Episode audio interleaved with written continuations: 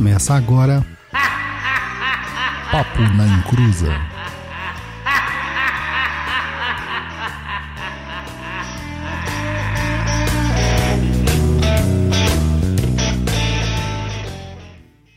Começou! Aqui é Douglas Rainho e nunca acredite nas vozes do deserto.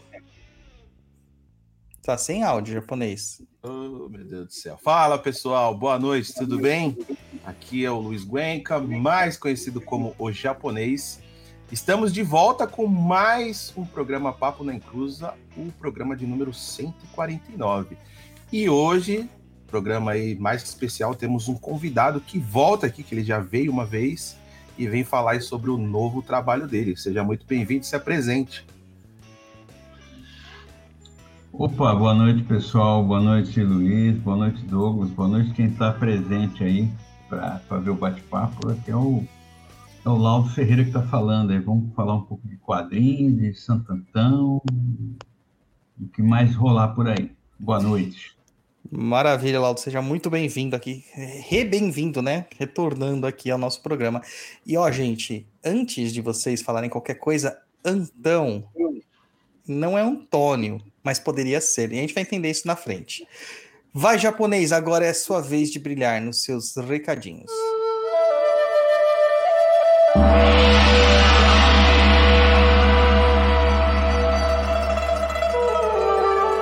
Recados do japonês, né? I'm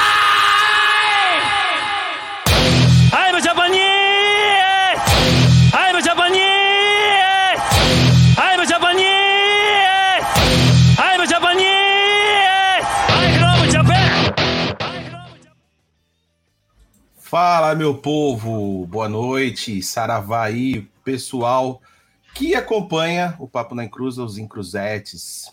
Estamos aí com mais um episódio do melhor podcast de macumbaria para trazer muita informação para vocês. Lembre-se que sempre há caminhos para tudo na vida, até mesmo para afastar aquele cunhado indesejado que é paparicado pela sua sogra. Temos aí também o Perdido EAD, que você irá aprender como se proteger do zóio grande dessas pessoas.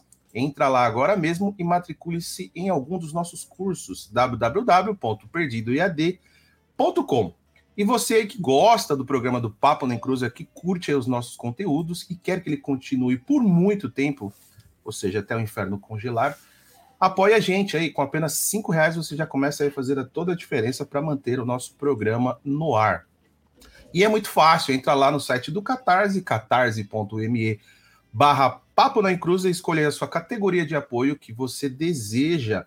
E assim que fizer o apoio, confirmar o pagamento lá, verifica aí se chegou o link de acesso ao Umbral no seu e-mail, tá? Sempre verifica aí a sua caixa de spam.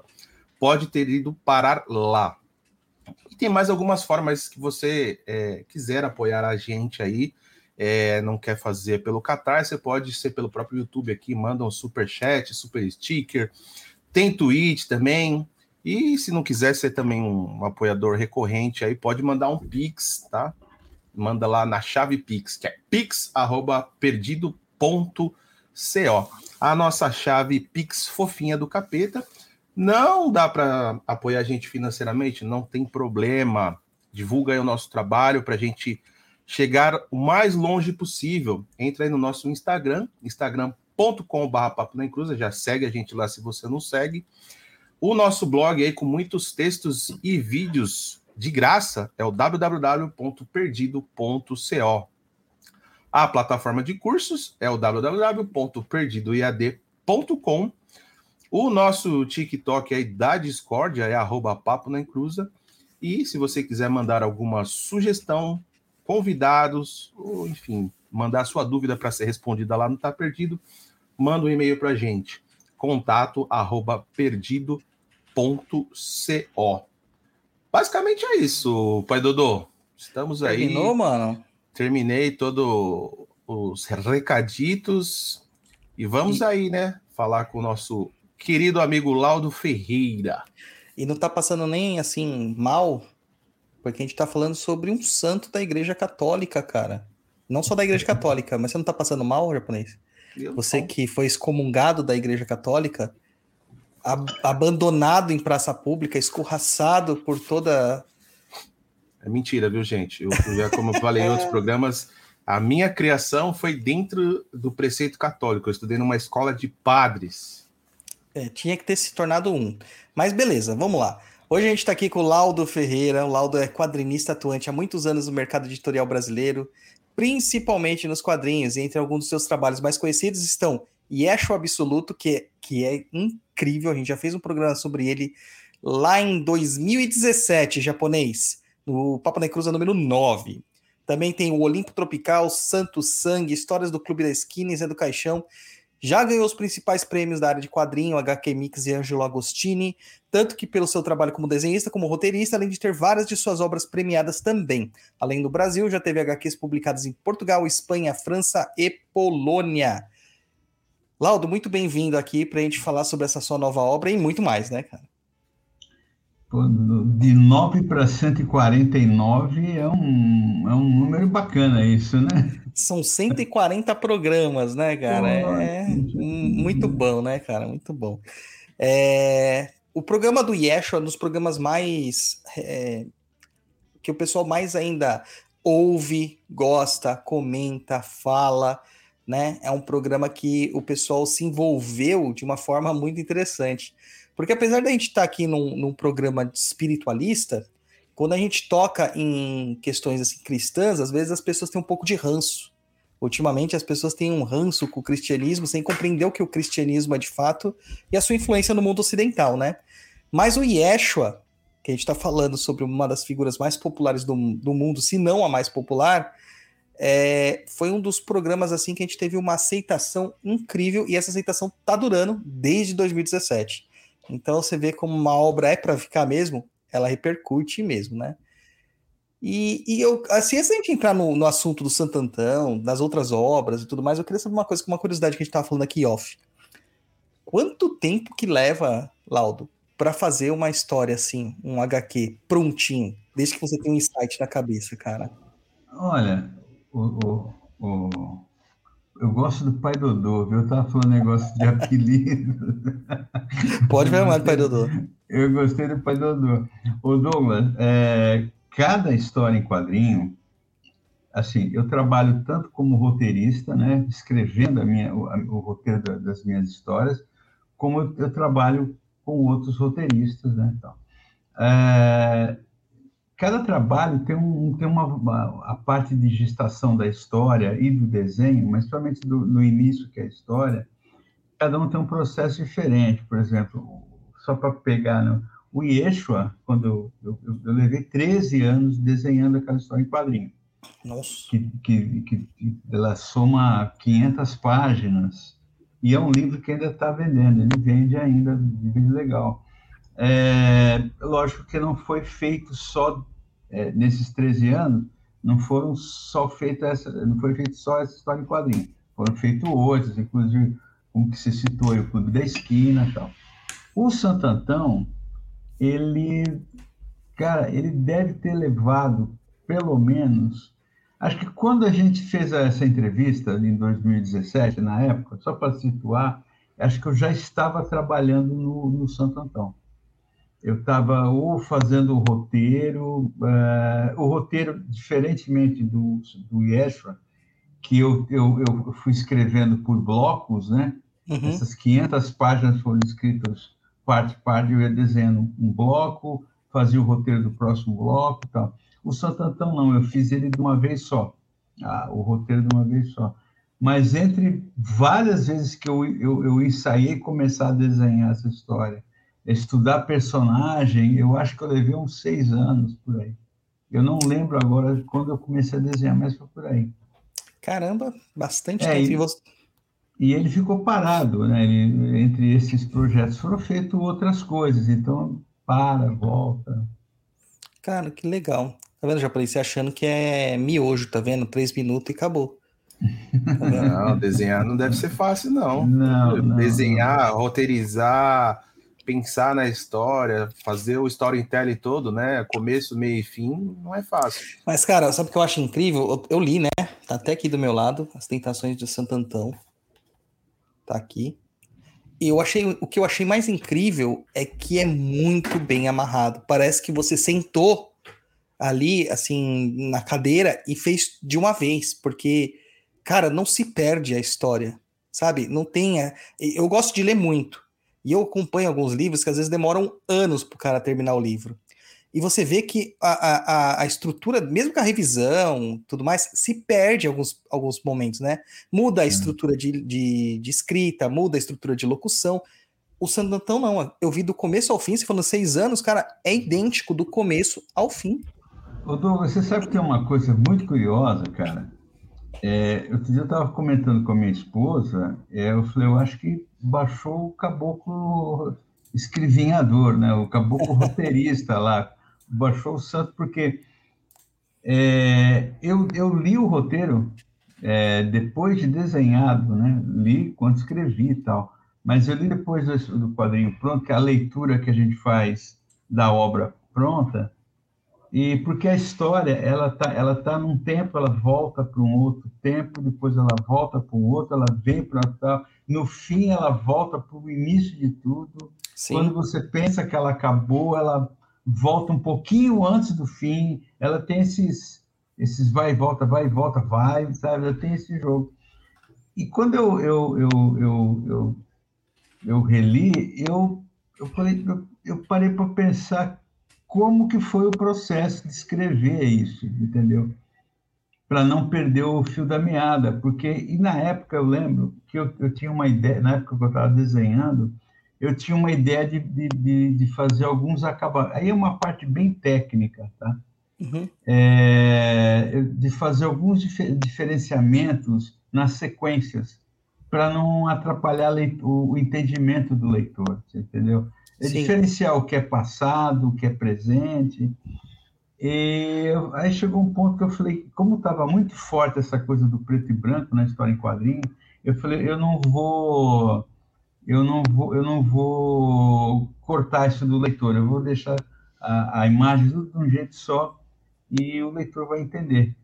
Então foi o que aconteceu. Sabe? Então assim, houve um negócio que foi feito muito no, no impulso, vamos dizer assim, não tão tecnicamente, sabe? Mas foi que foi essa questão de, de tomar um cuidado para o leitor não se não se atrapalhar, mas deu certo. Foi a aposta foi certa. Há um porquê disso. Depois eu explico legal isso aí. Maravilha. Não, mas eu acho que é, ficou até legal assim, é, é, sem uma definição, sem limites claros, porque conforme eu fui, eu fui lendo, né, aí eu comecei a perceber a questão, as nuances dos tempos, o passar dos tempos, eu me senti na cabeça do Santo Antão. Com as dúvidas, com as incertezas, com a dificuldade dele, sabe? Eu me senti ali. Então eu achei que, cara, foi muito bem assim programado isso. Não, não sei se foi ao, ao, de propósito, se não foi, mas funcionou, viu? Funcionou. é, porque tem um negócio que é o seguinte: é, o, o, o, Santo Antão, ele, assim como o Yeshua, mas né, nós estamos com o Santo Antão agora, ele é um trabalho xamânico, embora ele tenha esse, essa, essa, esse invólucro né, do, da religião católica, né? é, ele, ele é todo um processo xamânico. A própria Igreja Católica não, não, não abraça isso é, relacionado a seus santos, ele quer colocar dentro de um, Sim. De, um, de, um, de uma caixa, né? que é justamente isso, o cara vai para o deserto para passar por um, processo, por um processo interior, né? Ele vai para enfrentar seus demônios ali, né? Então, a história em quadrinho, ela é isso.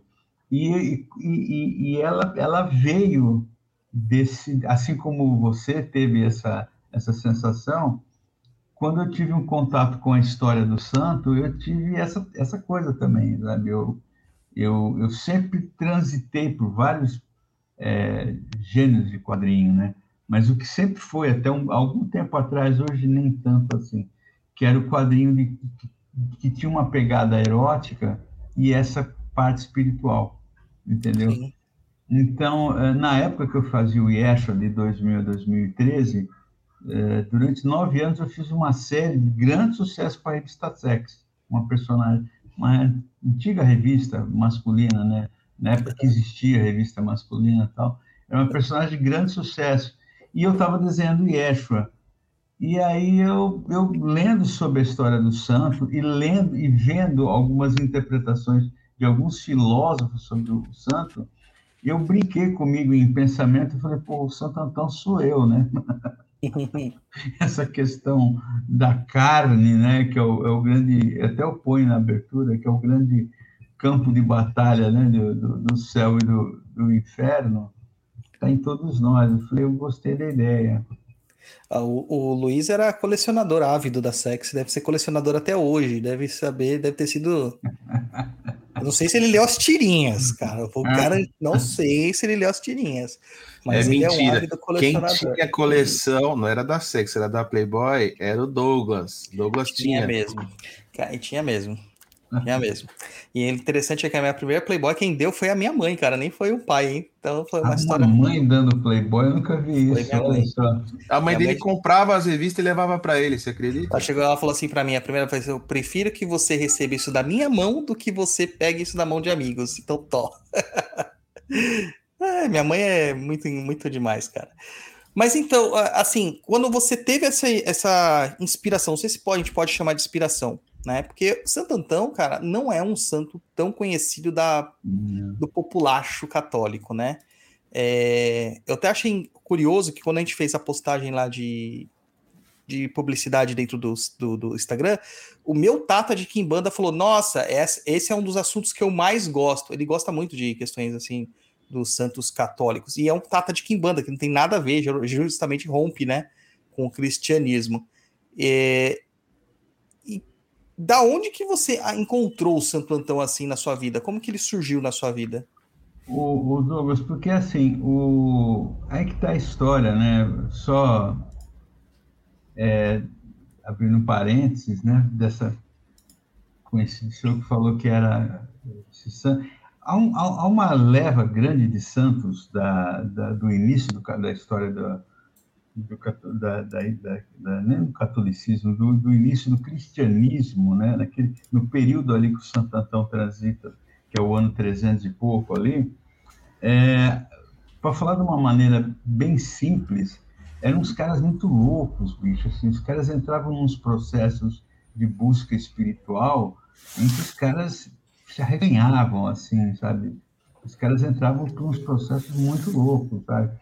Que, que, que, extrapola essa coisa da igreja, da imagem, do santinho que nós temos hoje em dia. Era uma outra história, sabe?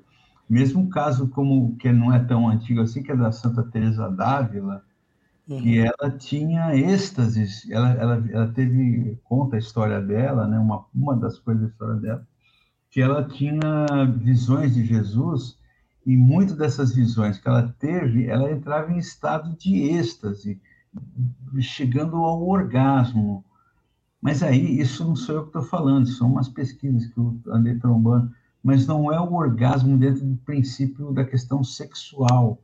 É uma, uma, uma agitação ali, é um trabalho do, da Kundalini, né? Kundalini. É uma gnose, um estado de gnose. Exatamente, você entendeu? Então você fala, cara, esses caras, esses, essas pessoas, esses homens, essas mulheres, eles extrapolavam. Isso sempre me interessou. Eu não conheci o Santo Antão, pelo menos não tão profundamente. Eu conhecia das coisas do Bosch, né, do Hieronymus Bosch, que uhum. pintou muito. Tem vários quadros dele sobre o Santo Antão. No período que eu estava fazendo o Yeshua, eu estava é, que eu estava fazendo uma pesquisa para a história em quadrinhos, eu li muita coisa. Eu li várias vertentes, sabe? Eu li é, desde o, daquele beabá mais mais é, dogmático, né, mais católico, até umas coisas bem radicais sobre Jesus, até um, na época até uns textos meio, meio, meio obscuros, meio.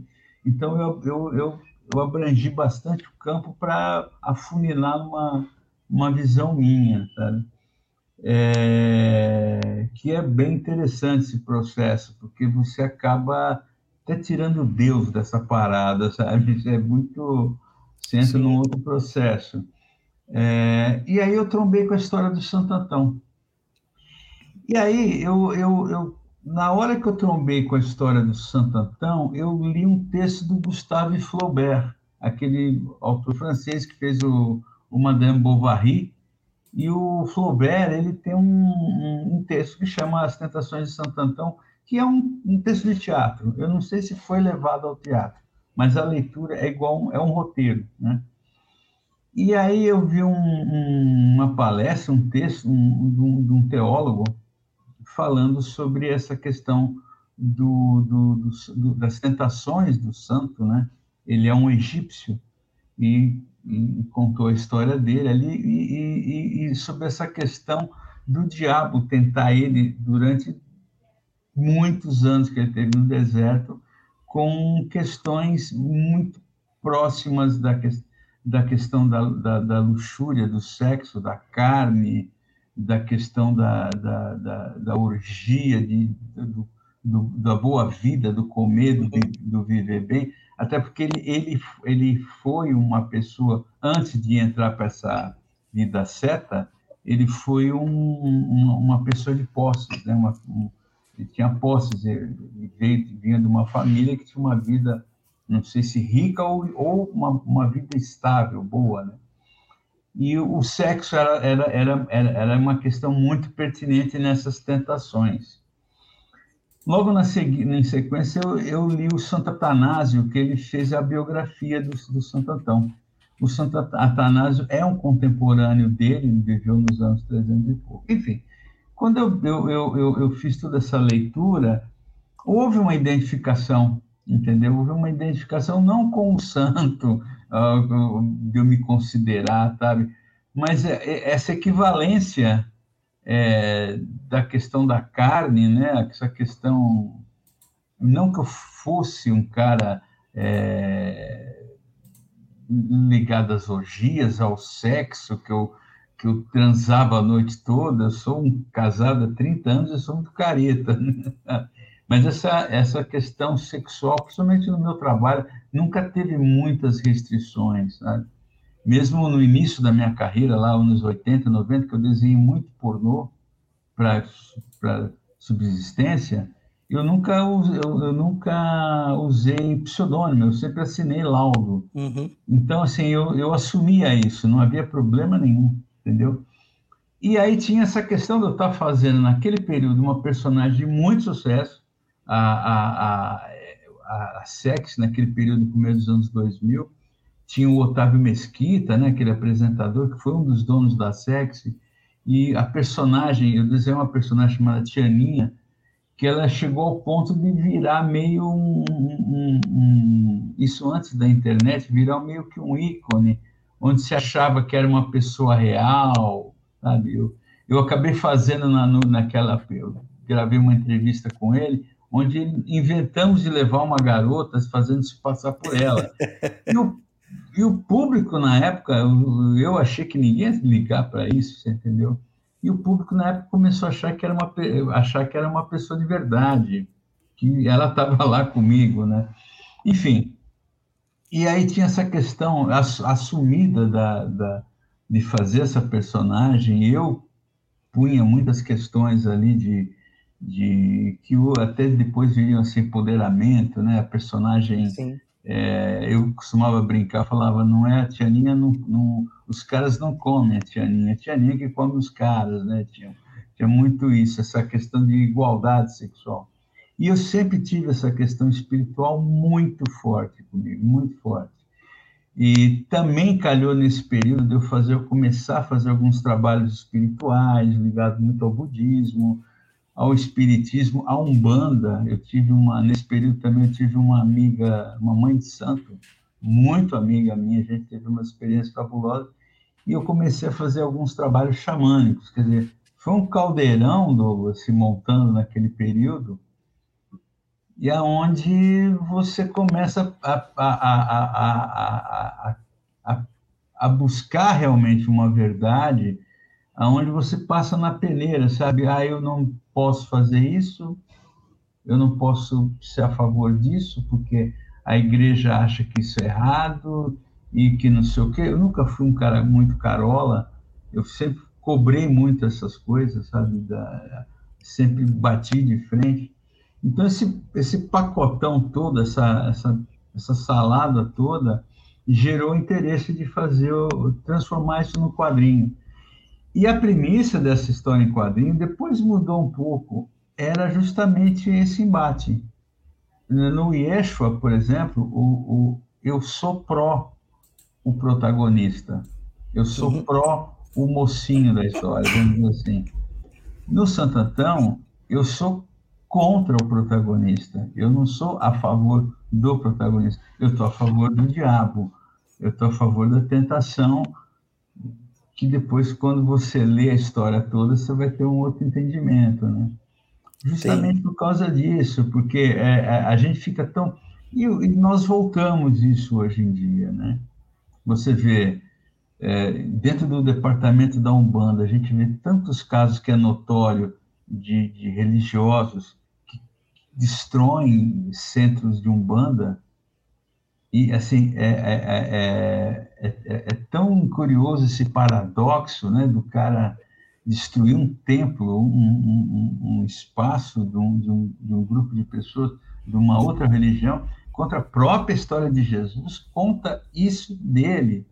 É, isso sempre foi muito interessante, assim, é uma, eu brinco que assim que é uma pseudo teoria da conspiração como é que você não enxerga o óbvio, sabe? Você você senta em cima do rabo. Então, essas coisas todas. Então, eu, eu, eu resolvi fazer essa provocação, sabe? Essa, essa, essa...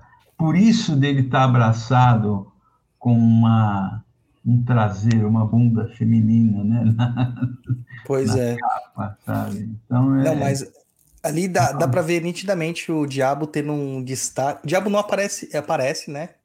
Mas a, a, a nuance a, das facetas do diabo ali em todo momento do lado dele é incrível, cara. Eu achei muito legal.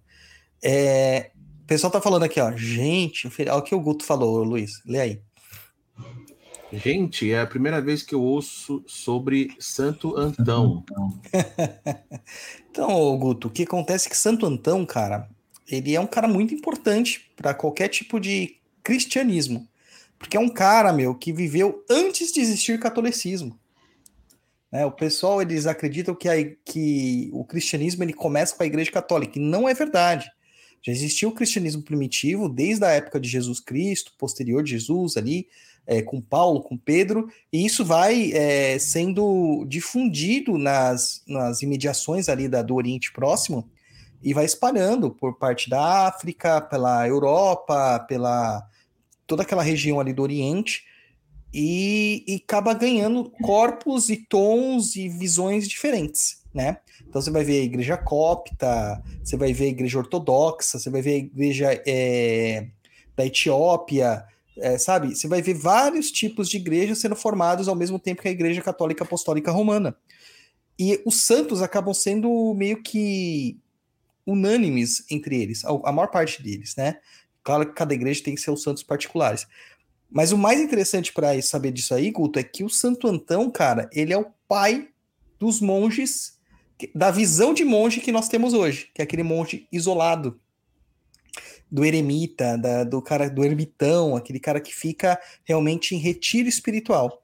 Ele é o cara que deu origem a isso, se abstendo de riquezas, de como o Laudo falou, ele é um cara de posses, né, da família, né, de certa forma, é, se afastando do convívio social para vivenciar a, o êxtase religioso. Não é que ele tinha uma grande missão de salvar o mundo, né? Eu acho isso mais interessante. Ele busca o êxtase. Ele é. busca o êxtase. É o contato ah, com o divino.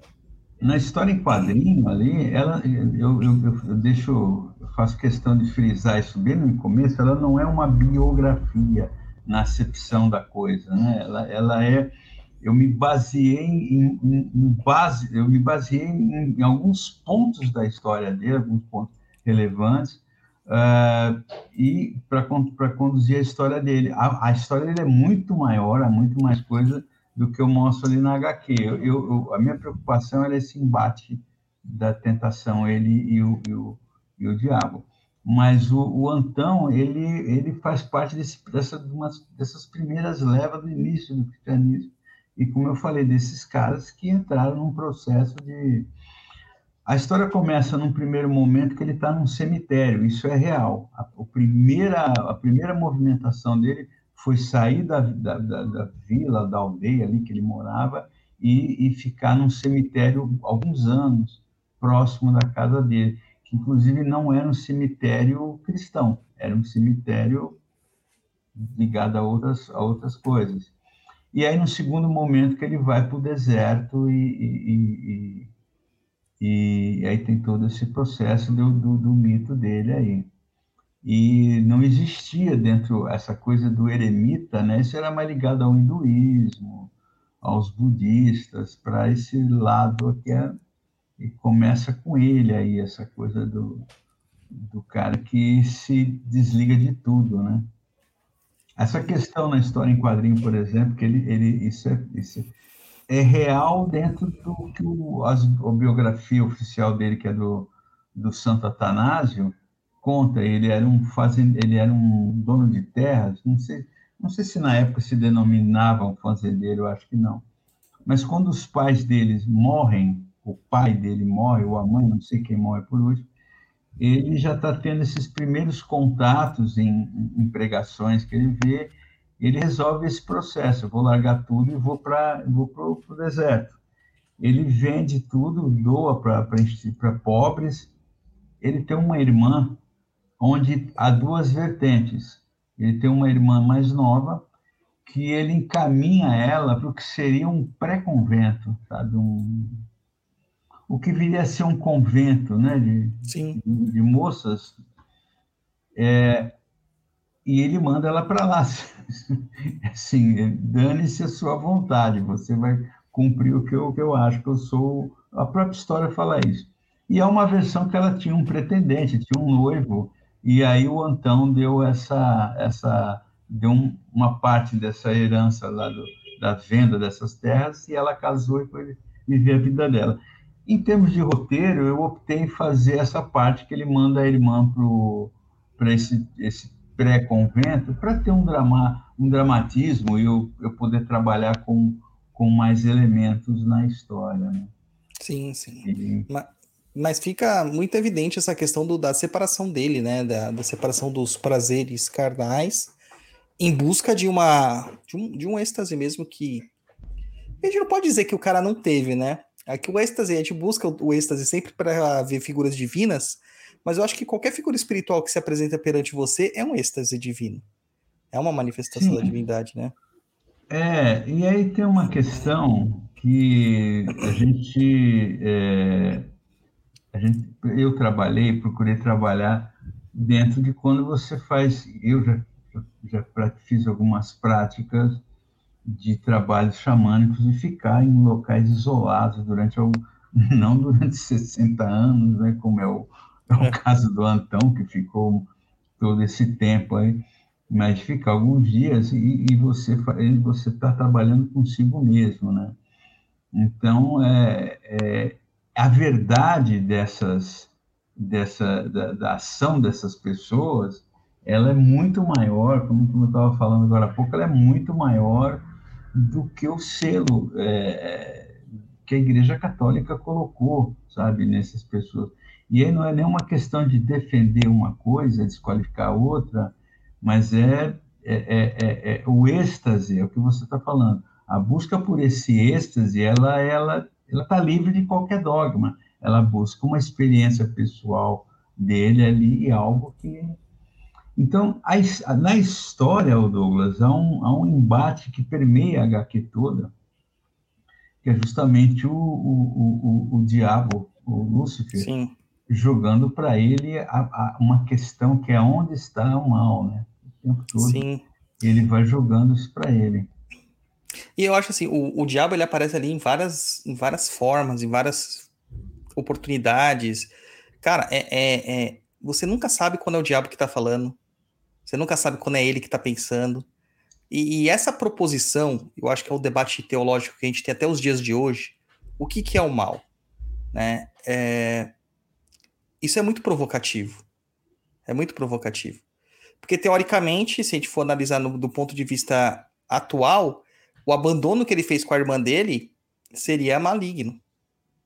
É. Né? A, a, a ordem dada, eu mando, você obedece, dane-se a sua vida, seria maligna. E o cara é um santo. O cara foi certificado, né? A Tatiana está até colocando aqui no comentário, ó. Santantão viveu em cemitérios e combateu o arianismo entre os monges. Isso é uma outra parada, uma passagem dele, que também foi muito é. importante para definir os, os rumos da Igreja Católica. É. É, então, assim, é, essa visão, essa pergunta não encerra, né? ela não encerra. Essa, é, não tem uma resposta objetiva para isso, né? É, você vê que até uma brincadeira, né? Eu, não vou entrar em, detalhes, mas até um, não é uma brincadeira, é até uma quando ele tem uma visão da irmã, né? Que ele, ele pede perdão pelo que ele fez, mas ele é o famoso quem me conhece sabe, né? Ele fala é, desculpa, eu errei, mas foi em nome de Deus, né? E ela, ela dá um blá ali para ele que ela fala, bom, mas né? por que, que eu não posso fazer parte disso, né? Então, é. tem uma questão que isso acho que é, é legal comentar, até quando o diabo lá no fim fala para ele que a justiça é mais importante, né? A questão da justiça, que ele se refere a uma justiça universal, uma justiça divina, que ele fala: o amor, você pode servir a um Deus errado, né? Sim. É, então, você pode ter tiranos, um, psicopatas, assassinos, que podem ter seu momento de amor dentro daquilo que lhe é pertinente, né? Então, o que, o que, que, o que, que é, o que, que é, onde está o negócio, né? É muito, é muito complicado a gente trabalhar com isso. Tá?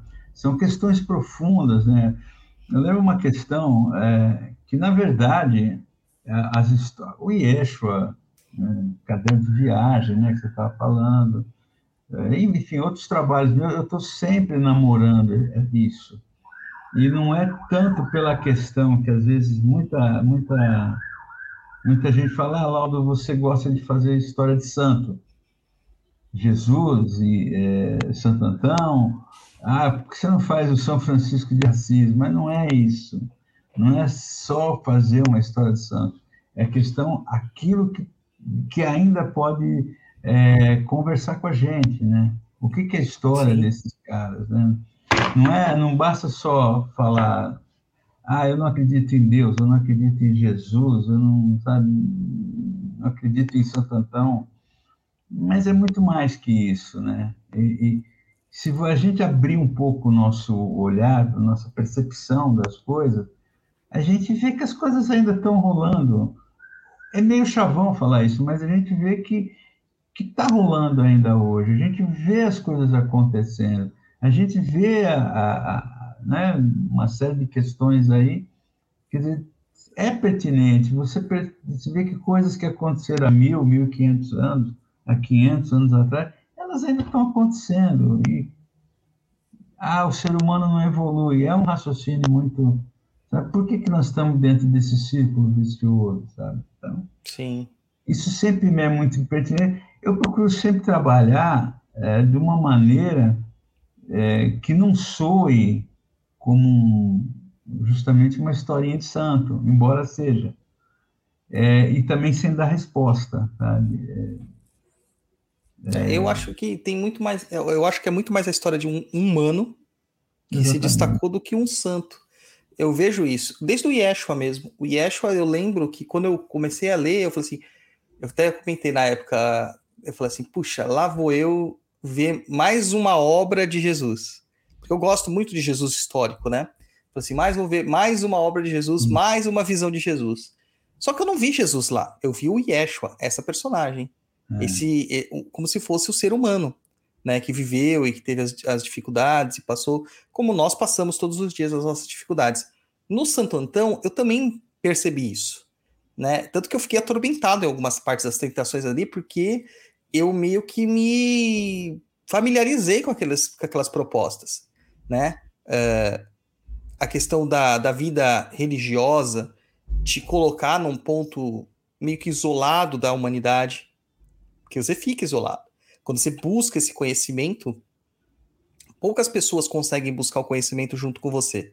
Então é uma peregrinação subindo a montanha, E quando você consegue essa iluminação, muitas vezes você tá ali, quando você olha para o lado, você chegou no topo da montanha e ninguém te acompanhou. Você está isolado. E você não tem como compartilhar essas experiências. Então, ali eu vi, assim, que, que em muitos casos, assim, eu, eu me identificava com essa peregrinação dele em busca da verdade espiritual dele. É mais do que em busca de Deus. É em busca da essência dele mesmo. Eu vi isso no, na história. Né? E assim, eu, eu me identifiquei muito porque, como pai de santo, dirigente de, de templo de Umbanda, dirigente de templo de Kimbanda, uh, muitas vezes a gente se desconecta achando que é diferente de um sacerdote de outras religiões. E não é. Os mesmos temas são pertinentes para todas elas. Né? Essa busca com o divino. Porque as, as pessoas têm a, a impressão assim, Laudo, você se torna um sacerdote, você tem contato direto com o divino e nunca vai te faltar fé. Nunca. Você pode ver o espírito não. se materializando na tua frente e nunca vai te faltar fé. Não. E não é. Você tem é, dúvidas o tempo todo. todo e na, nas dúvidas do Santo Antão, na HQ, aquilo me, me, me, fez um eco, sabe? Eu me senti ali dentro. Eu falei, incrível como tocou. É. De fato, né? Eu fui, eu fui dentro, é, é como eu falei, eu peguei o, a base da história dele, né, da, daquele momento eu peguei o, o âmago da coisa ali, né, do, do, momento, e contei uma história minha. Por isso que eu fiz até no começo que, do, do, do quadrinho que não é uma biografia, é inspirada na história Sim. dele. E esse processo dessa, dessa busca espiritual, há um. Isso é, é muito curioso. Eu, você, como você está me citando, e você acaba passando, às vezes, por religiões, vamos dizer assim, que contestam outras, e, mas às vezes, quando elas estão falando de determinadas coisas, elas estão falando da mesma coisa da outra que ela nega, sabe? É, e às vezes você fala, por que que não, por que que não, por que que não aceita, né? Por que que você, sabe, a, a, a as coisas, a prática da, da questão, é aquilo que eu falei para você, a pesquisa, e, e, na época que eu estava fazendo a, a, pesquisa do Yeshua, eu comecei a, me aprofundar em, em, não foi nem com essa intenção, mas eu acabei entrando em processos profundos de, de trabalho com xamanismo, experiência com ayahuasca, e que é muito mais do que um chazinho alucinógeno, sabe? É, profundas que a tua cabeça abre de um jeito que não tem mais retorno, sabe? Mas é muito importante a gente ter esse entendimento que você ainda não iluminou. você não, você, pelo contrário, é, é, até o que eu procuro colocar no quadrinho também. Você tem que se aceitar como um humano falível que está tentando entender daquela.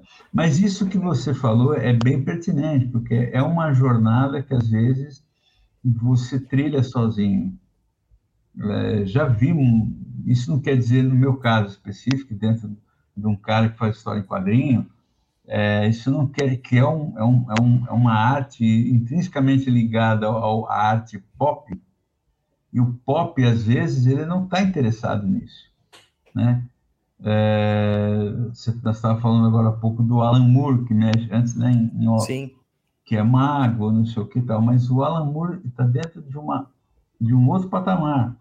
Isso não é melhor ou pior, ele é uma estrela. Por mais que ele renegue, ele é. Sim. É, quando você está dentro de um outro processo, você tem que provar aquilo que você faz é legal e você pode ler.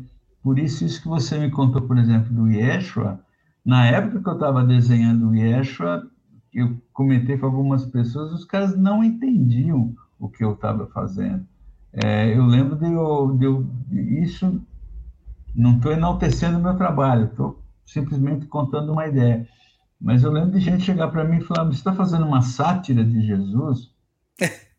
eu falei: não. Ah, então é uma história religiosa. Eu falei: não. Ah, então você está fazendo o quê? Na minha cabeça era muito esquisito a pessoa não entender que eu, sabe, eu não estava debochando de Jesus, poderia fazer uma HQ debochando da figura dele, como é muito comum, mas aí eu, eu, eu, eu, estaria dentro do coro, de um coro que já, já deu, sabe? Não tem mais o que você debochar. E por que que eu vou debochar da figura de Jesus? Eu quero, eu quero atacar a uma instituição, como muitos artistas fazem, eu não preciso atacar uma, uma, uma ideia. Um, se ele, mesmo que ele não tenha existido, a ideia de Jesus é uma outra coisa, cara. É, é, você tem, a gente tem que pensar no que foi transformado e no que no que a ideia ela traz é ah mas ele foi criado para isso. Até porque as pessoas, são, as pessoas são finitas né? Agora é, aquilo o legado delas não são. A gente vê isso em figuras históricas. Eu acho que a associação com Jesus é muito dificultosa por se ter por ter se tornado uma figura polêmica por uso indevido de aí que a gente falou, de lideranças, de pessoas enviesadas, discursos uhum. políticos e tal. Porque Jesus já é usado para tudo quanto é tipo de discurso, né? Ele tava lá, ele era o renegado, o rebelde, o revoltado, o reformista, e depois virou o, o padrão, o conservador, né? Hoje, quem acredita em Jesus é conservador e, e padrão. Uh, então, eu acho que é, é muito pela. Também não, não sabe quem é Jesus da mesma forma não sabe quem é Jesus. É, é, sempre a história que o outro contou. E esquecem que a literatura, a HQ, sendo uma parte da literatura, é, ela não está ali para contar história. A história é feita por historiografia, por historiadores. Né? Ela está ali para contar é, lições de moral, é, ensinamentos, visões, até mesmo, às vezes, uma, um completo devaneio. Né? Eu, eu gosto muito de acordar no meio do sono doidão, que eu acordo do sono meio alucinado, e escrever o meu sonho, não entender nada do que eu, for, que eu, que eu escrevi ali. No outro dia, aquilo ali para mim é como se fosse um, um, mergulho no meu inconsciente. É, e é, é isso que a literatura, de uma certa forma, consegue trazer para gente, né? Principalmente é, eu, assim, com auxílio gráfico. Você sabe, então, uh, uh que não falei para você, no, no, começo da, da, do Santo Antão, da, da, da, feitura da HQ, acho que no, no período que eu estava escrevendo a história, é, existia aquela coisa, vou fazer uma história em que, em que, eu vou contra o protagonista, como eu falei agora há pouco, eu vou a favor do antagonista. E assim foi. Só que chega num momento que você fala, eu não sou o antagonista, eu sou o protagonista da minha história, né? É como todos nós somos. Então eu tenho que compreender que todas as cagadas, né, vamos dizer assim, de uma maneira bem chula, que o personagem faz na vida, né, que aí o leitor é, vai descobrindo com o decorrer da história, a gente tem essas cagadas no decorrer da vida. E o mais importante é você entender que você fez aquilo, sabe? É como tem, é, é, num outro momento da história ali, que ele ele reverencia o pai, né? Ele faz uma Sim. reverência à imagem do pai e rompe aquela obrigação de querer ser igual a ele e pede que ele assuma os erros, que ele assuma os erros da vida dele. Isso está na vida de todo mundo, tá? Isso está na vida de todo mundo. Não é só vou fazer uma história de um santo, né? Está na vida de todo mundo. Então, assim, é, é que o caminho que é, às vezes fala, ah, você faz é que o caminho que foi escolhido para fazer é esse. eu escolhi, eu, eu busco a, a, Como diz aquela música, uma música velha do Gilberto Gil, a perfeição é uma meta defendida pelo goleiro, né? É. Que joga na seleção, eu não sou Pelé nem nada, se muito for eu sou um tostão, né? É uma música dele que fala aí. Então, a, a, a, briga é essa, vamos, vamos tentar traduzir essas experiências. Né? É. A Tatiana coloca uma coisa aqui que acho que é relevante, até no seu processo aí de criação, né? Por causa do. E também da, da em paralelo da ayahuasca, que nos traz esses campos de percepção, né? Ela coloca ele aí já para mim, por favor, que eu tô sem óculos. Eita, cadê o óculos? Não, não tô sem óculos, não. O óculos tá aqui, é que eu quero que você trabalhe, mano. Você tem que valer, oh. valer a pena pelo seu dinheiro aqui recebido. Vamos lá, Tatiane, vários relatos de santos que tiveram ascense e experiências espirituais místicas no deserto, como diferenciar se é experiência mística ou se é um devaneio? Aí eu, eu ainda acrescento, Laudo, importa saber isso? Então, é isso que eu ia falar para você. É, eu tive o prazer de fazer um trabalho com o grupo de Conscienciologia do professor Valdo Vieira, lá em Foz de Iguaçu. Eu e o Lilo Parra trabalhamos numa adaptação do. Nossa Senhora, minha cabeça. Acho que é Covid. Depois que eu peguei Covid, minha memória não está tão boa. Fiquei igualzinho. É, eu não lembro o nome do livro, mas a, a HQ chama Senhas de Charlotte. Enfim, o Valdo Vieira, ele, ele falava isso, né? O Valdo Vieira trabalhou com o Chico Xavier, naquele no período do início do Chico, depois os dois romperam. O, o, o Valdo seguiu a, um lado mais científico e o, e o Chico foi para um lado mais religioso do espiritismo.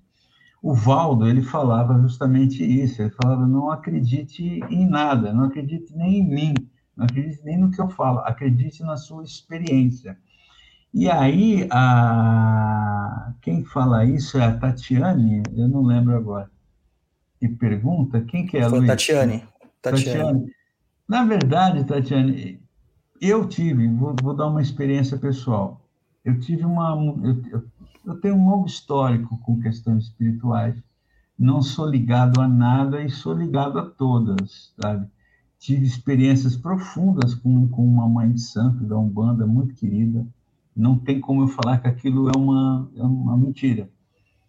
Mas a experiência com o ayahuasca, por exemplo, que eu tomei muito durante muito tempo, e ainda hoje eu tomo de vez em quando, ela me levou a experiências místicas profundas, né? profundas, é, tanto pessoais como, como, como espirituais tal.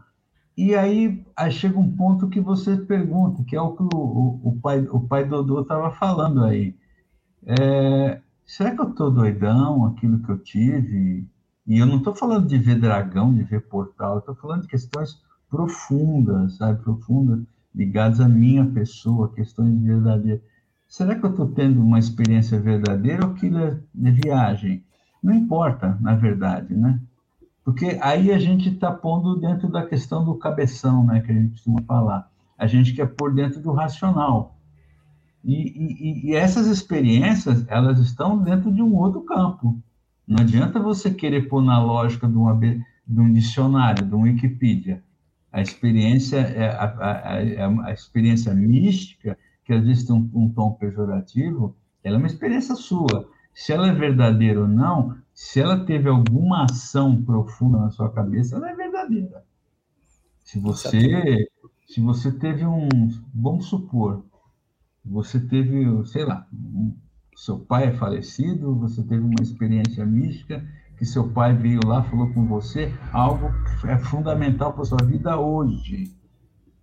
Aí você vai, aí passou, acabou aquilo, no dia seguinte você está na tua casa, comendo seu macarrão ali, você vai falar, putz, mas aquilo ali foi uma viagem, eu viajei com meu pai. Mas se aquilo te tocou, sabe? Se aquilo te tocou, então você está dizendo não para algo que mexeu com você, sabe? Hum, é, muitas, muitas pessoas vêm uh, no programa e falam assim: ah, eu queria aprender a evocar uh, daimons goéticos aqui, não sei o quê, mas eu quero ver o daimon. Cara, eu falo assim: olha, você não vai ver nada. você não vai ver nada. Ah, e anjo? Também não vai ver nada. E santo? Não vai ver nada. Espírito? Não vai ver nada. Mas você pode ver tudo também. Dentro de você. É, não é porque está fora, exteriorizado, que é verdadeiro. Exatamente. É, não é, às vezes não é verdadeiro. Entendeu? O, o, o, o tem uma, um conceito tão simples é, eu conheço esse conceito ligado ao espírito, ao espiritismo, não sei se ele, ele abrange outras coisas. Eles falam que o ser de luz, o mentor, seja lá como se denomina, ele na verdade ele não está ali, ele não aparece na tua frente reluzente, lindo, maravilhoso. Ele te inspira, né? Sim. Ele, ele chega e te dá um toque ali que a inspiração quando vem ela te dá aquele ah, né? Aquela coisa. Então, São as, é, musas, as musas gregas, né? as musas gregas, sabe?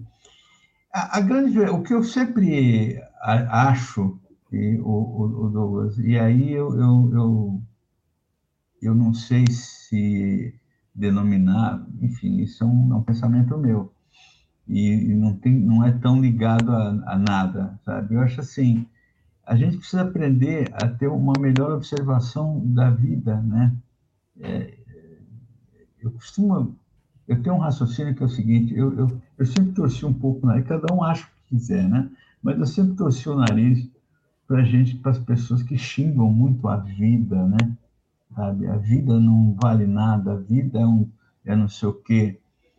E é um paradoxo, porque você está maldizendo algo que é você. Sim. Você é a vida. Né? Você é a vida. Quando você morrer, ela para de existir. Né? Independente se você acredita ou não, se você morre, vai para mas falando disso que nós estamos agora. Então, é, um, é uma. É uma, é uma o, o grande barato é a gente entender ela, perceber as coisas que ela comunica com a gente o tempo todo. Sabe? Eu acho Sim. que é nesse ponto que a gente é, ilumina, né? É, a gente ilumina, eu, eu falo, é, o olho abre um pouco, né? Sim. e começa a perceber. Não, mas é, essa experiência, por que que ele acaba, essas, grandes figuras acabam indo para o deserto, né? É justamente por causa disso, para não ter influência externa nenhuma. Ele fica lá só com as miragens dele, né? E, e vamos ver o que, que vai aparecer aqui. O, o, o, o trabalho xamânico, ele tem ele tem essa, essa, esse lado de isolamento é, que você confronta com você mesmo, sabe? Ah, o trabalho de expansão de consciência, por exemplo, que o ayahuasca te traz, ele não te põe de cara com a questão sua, ele te põe dentro, sabe? Sim. E é uma experiência uh, muito forte, por isso que há casos de gente que pira. E isso onde tem as pessoas que muita gente que não acredita nessa nessa questão desses trabalhos, por exemplo, é, relata isso. Alguns casos, não são todos, a pessoa surta porque você encara a sua realidade e, e às vezes é a gente não está preparado para se olhar mesmo, né? Às vezes olhar para si é, do, é doído demais. É doído demais. A gente se fala assim, ah, eu, não, eu me conheço bem. Não, sabe? Não, você não se conhece. Tá? Eu lembro de uma experiência que eu tive há muitos anos atrás, cara, onde me veio da memória, e o, o especificamente falando do ayahuasca, ele, ele, inclusive ele é estudado na USP, inclusive nesse fator. A USP é uma grande estudiosa dos trabalhos xamânicos, é, onde é, é, me trouxe uma memória de algo muitos anos, muito lá de quando eu era adolescente. E me trouxe na memória um, um ato que eu havia feito com, com, um amigo meu na época, em que eu ferrei o cara. Eu fui, eu fui muito filha da puta, assim. E aquilo, quando veio, Douglas, veio de uma maneira doída, cara. Doída sabe? E, e, e, eu lembro de ver esse raciocínio, sabe? Um deboche na minha cabeça, fala assim, como é que você está querendo se iluminar com essa atitude na sua, no seu cardápio, no seu histórico, sabe? Sim. Então, eu, eu, lembro de eu ter ficado muito mal e, e ter passado por um processo de, de me de pedir desculpas a essa pessoa por, por uma série de questões. Então, é, é essa é, é, é, o, é o, a gente vive um, uma vida em que as coisas, a poeira da existência, né, vamos dizer assim, ela cobre muito a gente, né? Então a gente vai perdendo a, a essência da coisa. Isso não tem nada a ver com Deus, né? Deus nada não tem nada a ver com isso. O pessoal nada fala, ah, mas como é que Deus permite Auschwitz? Como é que Deus permite, sei lá, que a criança morre? é uma, como é que Deus permite que o cara jogue uma bomba lá no Oriente Médio, mata não sei quanto? Deus não tem nada a ver com isso, é com a gente, né? Sim. É, e aí a gente volta no Santo Antão, né? Desculpa me prolongar. É onde está o mal, né? é onde está o mal. É, é, a pergunta do começo ao fim, é uma pergunta que nós fazemos o tempo todo, é, na, na Kimbanda principalmente, que é uma das religiões que eu, que eu sigo, a gente tem muito essa alcunha de uma religião do mal, né? E aí a gente vai mergulhando dentro do mal, tanto o mal estritamente o mal, o mal fisiológico, aquele mal que dói, machuca, da natureza, né? Aquele que deixa você com fome e tal, quanto o mal que é o mal ético, né? O mal promulgado pelo ser humano. Mas sempre a gente tem esses debates filosóficos.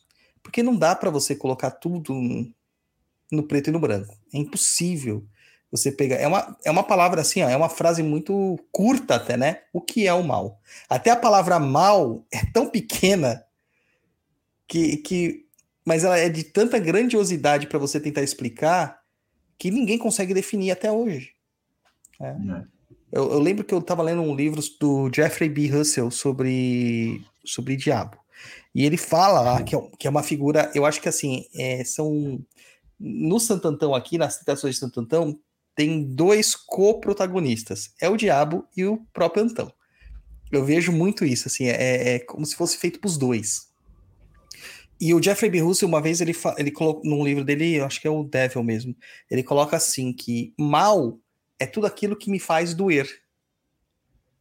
É, então, se alguém faz alguma coisa que me dói, isso é mal, isso é maligno, isso é horrível. Mas a definição do que dói muda culturalmente. Também. É. Né? Então, o, o, não dá para você é, simplesmente fechar ali e falar assim, isto é o mal e ponto. Eu acho que é por isso que essa, essa peregrinação, essa busca por essa experiência mística, ela tem que ser uma coisa feita por todos e o tempo todo. Não dá para você encerrar uma busca mística. É, até dentro do, da, da HQ mesmo, lá você cita que ele ficou 60 anos no deserto. Hum. É, para mais, acho que é mais de 60 anos. Hum. É tão interessante porque Jesus ficou 40 dias e quase não resistiu às tentações do capeta. e ele ficou 60 e resistiu a todas as provações. Né? Então você vê a, a, o corpo e a alma de um humano mortal qualquer, sendo um questionador da vida, o tempo todo ali, conseguindo até superar a divindade, né? A, o filho do unigênito de Deus. Então, é, mostrando essa potencialidade do ser humano de conseguir sobrepujar seus próprios limites, né? É muito, muito interessante. Eu recomendo todo mundo leia.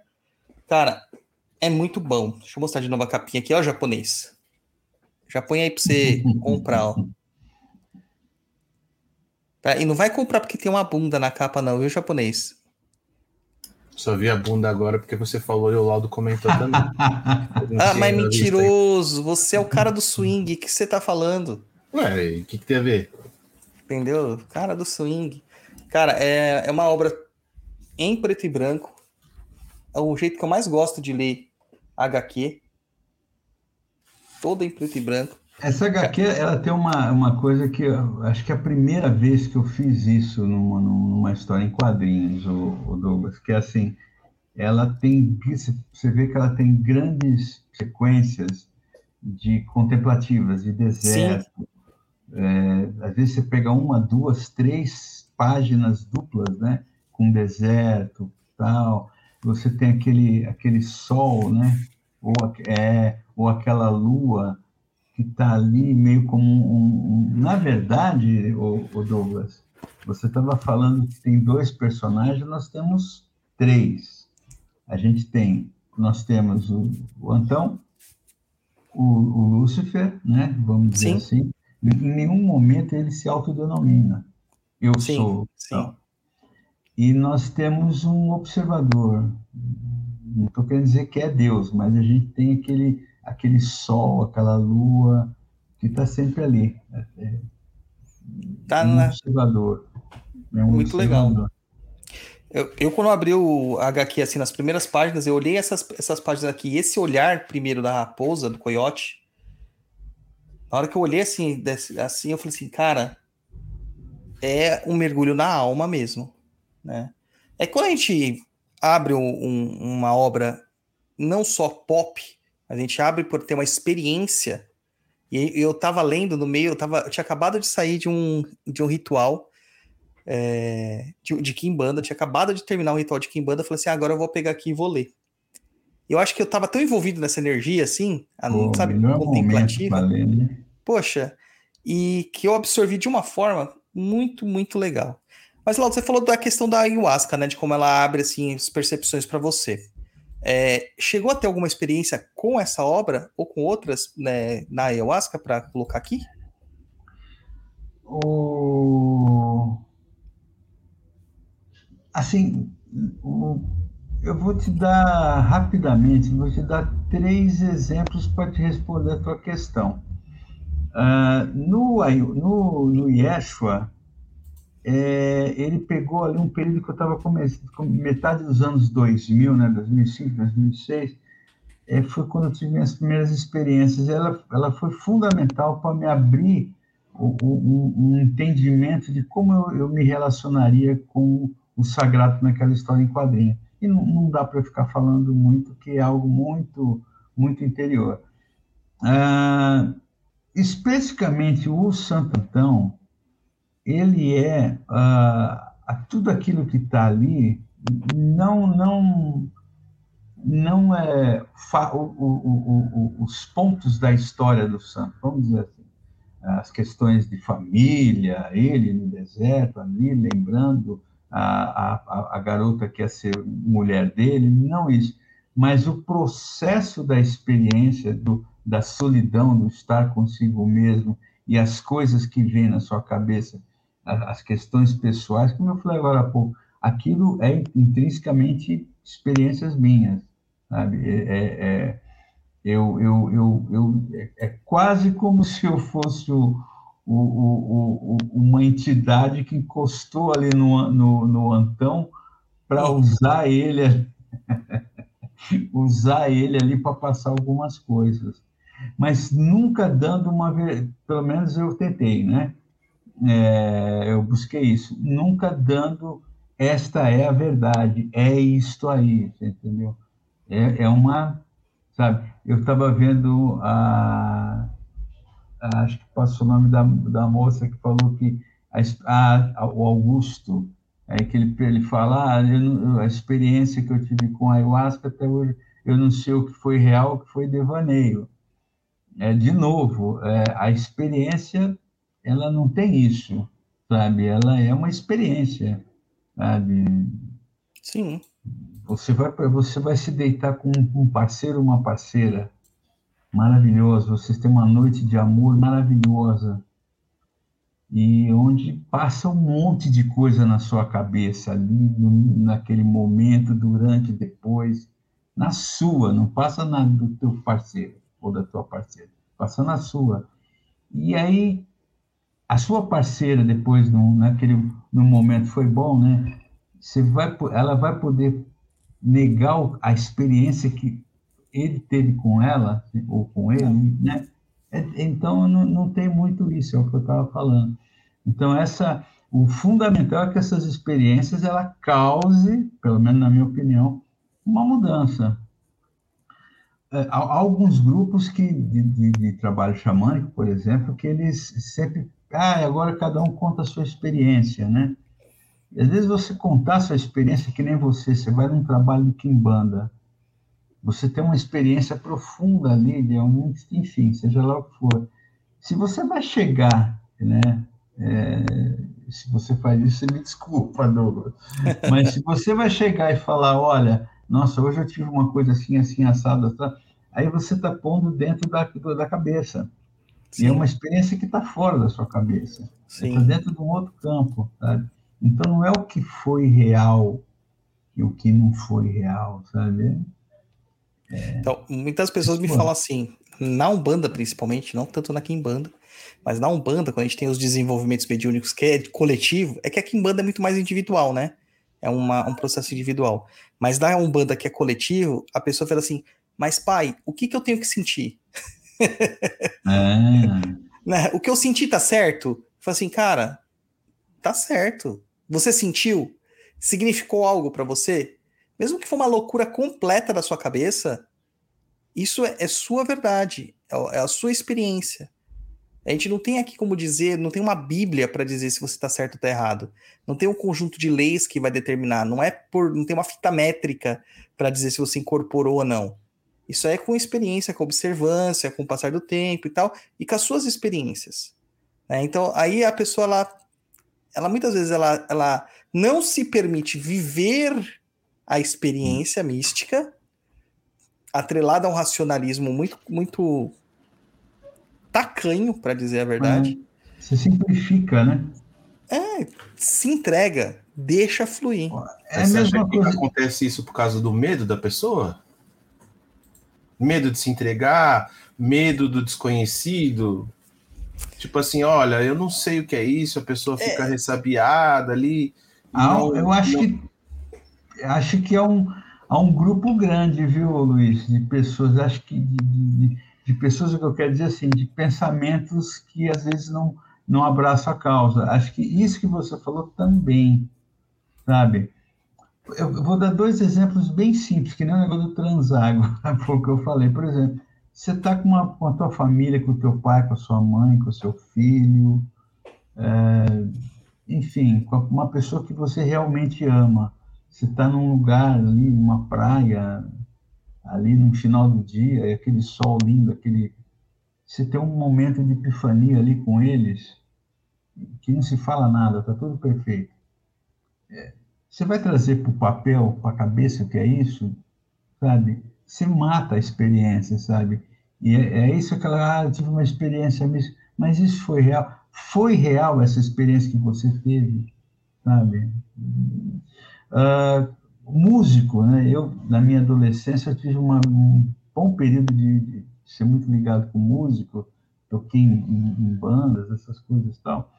Há uma experiência com, de músico em cima do palco que é quando o som tá, o som tá muito bom, tá rolando aquele som no palco ali, tá todo mundo uníssono na coisa ali, e você cruza seu olhar, por exemplo, com um guitarrista ali, o cara tá tocando, esmirilhando a guitarra ali, o olhar teu e o dele se trocam ali, há uma cumplicidade, há uma magia rolando ali.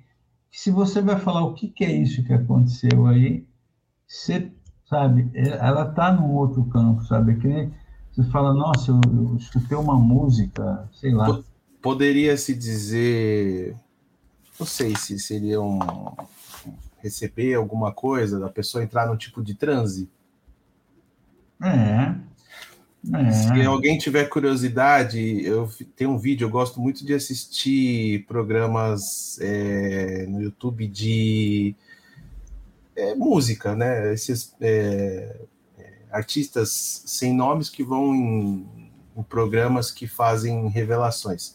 Tem uma menina. Show de calouros, é, não é, tem show de calouros, né? Porque, mano, quem vai lá é profita, faz os negócios muito bom. Não seria eu vou lá tentar cantar, entendeu?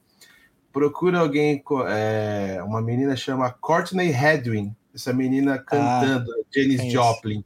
Meu, essa ah, menina. É, eu vi. Essa menina entra no palco toda acanhada, assim, tipo, meu, o que, que eu tô fazendo aqui e tal. Meu, a hora que começa a tocar, essa menina se transforma. É, o êxtase. É o êxtase, é, o êxtase. aquela menina entra em é êxtase cantando. E a hora que tem, eu vi, eu falei, uma meu... coisa, o, Augusto, que, é, cara, você vai conversar com alguns índios, alguns xamãs, alguns, mesmo xamãs urbanos, né? Aquela coisa que, assim, é, a, a, experiência, por exemplo, estava falando sobre o chá, né? Chega numa hora que você entra numa frequência e você, isso não tem nada a ver com religião. Você entra numa frequência e você está naquilo ali o tempo todo, você está ligado, você não está deslumbrado, você está numa outra frequência. Essas, esses casos são frequências ativadas ali, você entendeu? Você falou, a criança entrou, tudo ali, você vê, tal, de repente vira um negócio fabuloso, sabe? Sim. Eu, eu, eu assisti o Queen, cara, no Rock in Rio, lá de 85, no primeiro. O Fred Mercury, cara, era um cara, sei lá, era um tampinha, bicho. Prince, né? Esses caras desse tamanho, né? pequenininho. No palco, o cara parecia ter dois metros ali. Ele, ele é uma magia maravilhosa. Ah, mas ele é um artista. É isso que é a história, né? É esse Sim. momento.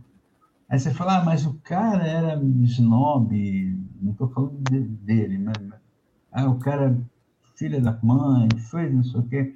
Mas naquele momento ele rege bem o momento sagrado ali. Né? É, eu acho que aí nem, nem tem que entrar em ah, ele, é ele é isso, ele é aquilo. É que aquele momento é um momento muito específico, né? muito específico. Fazer grandes recortes, se você fizer recorte de todo mundo na vida, cara, todo mundo tem coisa ruim. Uhum. Todo mundo pode ser visto como vilão se você fizer um recorte específico da pessoa. Agora, uhum. você tem que analisar a completude. Naquele momento ali, a... não estavam indo ali para ver o homem Fred Mercury. Estavam indo ali para ver o... a estrela Fred Mercury, né? o showman. Olha, o, o, o, o Luiz, o, o, Douglas, eu até vou quero compartilhar uma história com vocês, que é o seguinte. E, e tem a questão que eu estava falando agora há pouco da observação, né?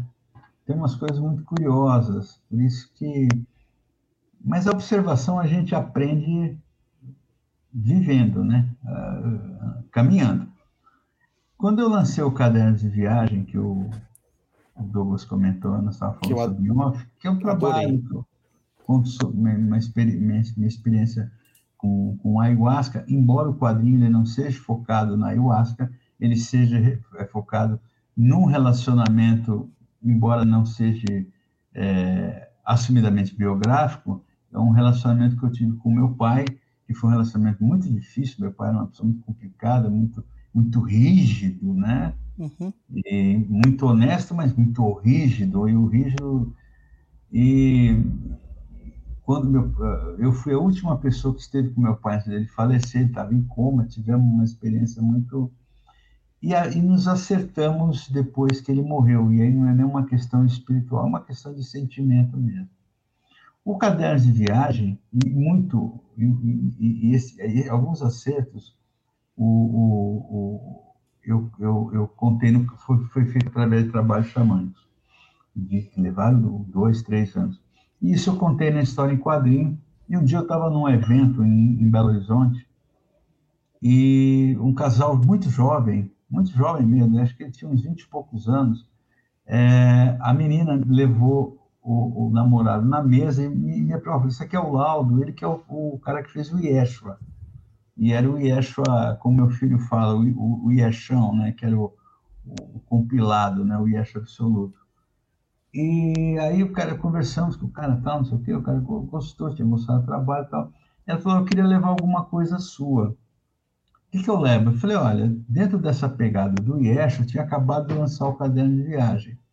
E aquela coisa, também você está numa feira vendendo livro, você quer vender teu livro, né? E você fala, dentro da pegada do que você, do que você leu do Yesh, acho que é legal você ler o caderno de viagem, embora ele é uma outra coisa, não é nada a ver com Jesus e tal. E o cara levou, aí eu comentei com ele falando sobre a questão de amor, de relacionamento, pai e filho. Eu falei, às vezes, eu falei, é como aquela música do Renato Russo, né? Eu falei, às vezes a gente briga com o pai e não entende que o pai foi uma criança como você foi, né? Que é o que a música fala. Eu falei, às vezes a gente tem, às vezes o pai briga com a gente e é, tudo bem, há pais terríveis, né? Bandidos, tal, é uma outra história. É, mas às vezes há pais que não sabem falar eu te amo para o filho. Eles, ele sabe falar eu te amo sendo rígido, né? Sendo bravo com você, é, não deixando você sair, sabe essas coisas mas ele está falando para você eu te amo na extensão da vida, você vai entender que aquilo é um ato de amor. E eu conversei com o cara na boa, bicho, como nós estamos, como eu estou comentando com vocês agora. E, obviamente, esse papo nosso, obviamente, amanhã eu já esqueci. E foi o que aconteceu. Eu esqueci a conversa com o cara, até porque eu estava no evento, zilhões de pessoas passaram por mim. Passado uma semana, a, a menina é, me adicionou no, no Facebook e ela é, me, veio me agradecer porque o namorado dela tinha voltado a se ter um relacionamento com o pai. Eles não uhum. se davam. E a leitura do gibi e o papo que eu tive com eles, e na ocasião eu não lembrava, depois que é, a, a situação que rolou lá pelo Facebook me fez lembrar disso. É, então ela veio me agradecer. Então você vê como é curioso eu nem estou contando isso me enaltecendo, não é isso não. Com os caminhos, né? Então, aquele pai que eu tive, né, já falecido, que foi um cara rígido, que a gente acabou entrando num processo de, de, de se entender quando ele estava ali na cama morrendo, se despedindo, que depois eu resolvi fazer uma história em quadrinho, que antes tinha tomado ayahuasca, acabou influenciando a pessoa ali. Então, é esse movimento né, que, é, que é sagrado. Você não precisa acreditar em Deus. Às vezes eu pego gente falando, ah, eu posso provar que Deus não existe. Tá bom, filho, tudo bem. Então, esse movimento é sagrado. É nisso que eu falo que a gente precisa perceber. É, quando eu tenho esses contrapontos, eu posso provar que Deus existe, eu falo assim, cara, primeiro que religião não tem que se provar, quem tem que se provar é ciência. Já parte da premissa errada. Né? A, a religião é para ser sentida, é para ser experienciada, é para ser vivida. Agora, a ciência, sim. A ciência tem que ter tese, né? tem que ter hipótese, tese e prova. E aí, refutação. É, o resto é resto, o resto você tem que experimentar. E não existe como reproduzir um mesmo efeito. Da mesma forma, da forma como eu li o Yeshua, da forma como eu li As Tentações de Santo Antão, da forma como eu li o Cadernos de Viagem, agora ainda mais sabendo da sua história com seu pai, eu entendi hum. porque eu gostei do livro. é, porque é. tem muito a ver com a minha história. O Luiz conheceu meu pai, a minha história é exatamente igual. pai extremamente rígido, muito bom, muito justo, mas extremamente rígido. Extremamente rígido. E que a gente acabou resolvendo as pendências mesmo no, no final ali da vida dele. Né? Pra, é, né? é, no desencarne mesmo. E meu pai, assim. Padrinho... Pode falar, não, pode falar. Desculpa, não, conclui, conclui, por favor. Não, eu achei muito interessante, até porque eu estava numa reflexão dessas esses dias, né? Fiz 43 anos. Meu pai faleceu muito jovem. Ele tinha 49 anos quando ele faleceu, né? E ainda comentei com a minha mãe, falou assim, cara, hoje eu entendo o quão jovem meu pai era quando ele partiu. Porque eu tô nessa idade, eu não me sinto, é, sabe, é, preparado para uma coisa dessa. E, e isso é um processo de conexão. E essas conexões você não vai encontrar com a ciência. Você não vai encontrar. Não, cara, não é, é difícil, sabe? Aí, às vezes, a gente, a gente às vezes até, eu, eu tenho um, um, papo da Monja Cohen, né, que ela conta falando sobre isso, que às vezes você, você quer que a pessoa está na tua sintonia, mas não, não adianta. Não é que ela está errada e você é o certo, sintonias são diferentes, né, cara, e, e, e é isso, né, é, é, você vê, tem um negócio, cara, é, eu, eu, eu, eu com esse lançamento do Santo Antão, eu estou com, completando, comemorando, vamos dizer, isso é uma comemoração só minha, né? Porque é uma efeméride pessoal. Eu estou comemorando 40 anos de carreira de, dentro das histórias em quadrinhos. Então, assim, há uma. Assim, Laudo, o que, que resume o que você faz? Há uma pretensão, entendeu? A pretensão é que, de alguma forma, que você é, faça algo que promova um processo de cura, sabe? Sim. É uma pretensão. É Aí você fala, nossa, Laura, assim, é, assim, aí, obviamente não é tudo que eu faço, né? Porque também precisamos de vez em quando rir, pular, se divertir, sabe? Claro. Falar bobagem, é, é, esse processo. Mas alguns trabalhos eles miram isso, sabe? De, então, especificamente o caderno de viagem, né?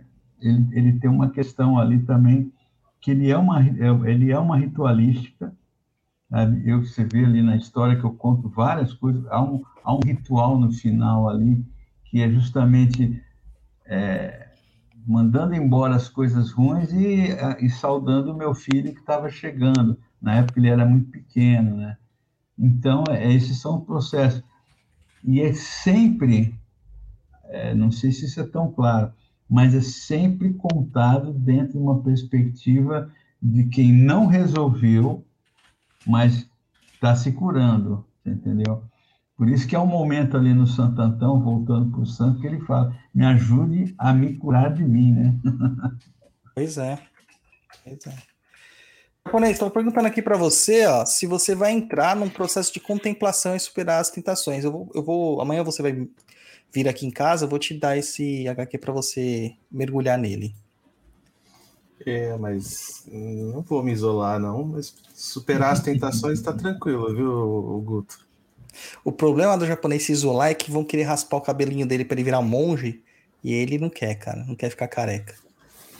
Eu já fiquei careca uma vez. Mas aí você pode ser um asceta, cara, porque o asceta deixa crescer tudo: barba, cabelo, tudo. Tô fora. Tô fora. Lê aí ó, a Tatiane, por favor. Tatiane deve Tá. ser especialista em Santo Antão, cara. Ela tá contribuindo É. bastante aqui, muito legal. É, tentação de Santo Antão, ele deve ter confrontado com seus maiores medos no deserto, e esses medos devem ter se materializado na visão do diabo. Figura tida dele, talvez. É, eu até coloco, né, Laudo, aqui no, no- na nossa pauta, que nem é uma pauta, mas é um, um guia aqui pra gente. É, fala assim que eu não consegui deixar de crer que alguns aspectos ali é a própria psique dele é, combatendo ele mesmo, né? Co- Como que foi esse processo aí, né? É porque é, é, é isso. né? O, o que a Tatiana está falando, é que você está falando. É, primeiro, né? É aquilo que eu falei agora há pouco. Você vê que em nenhum momento, lá, especificamente falando da história em quadrinho, tá? É, eu não levanto bandeira do Sandro do, do que eu fiz.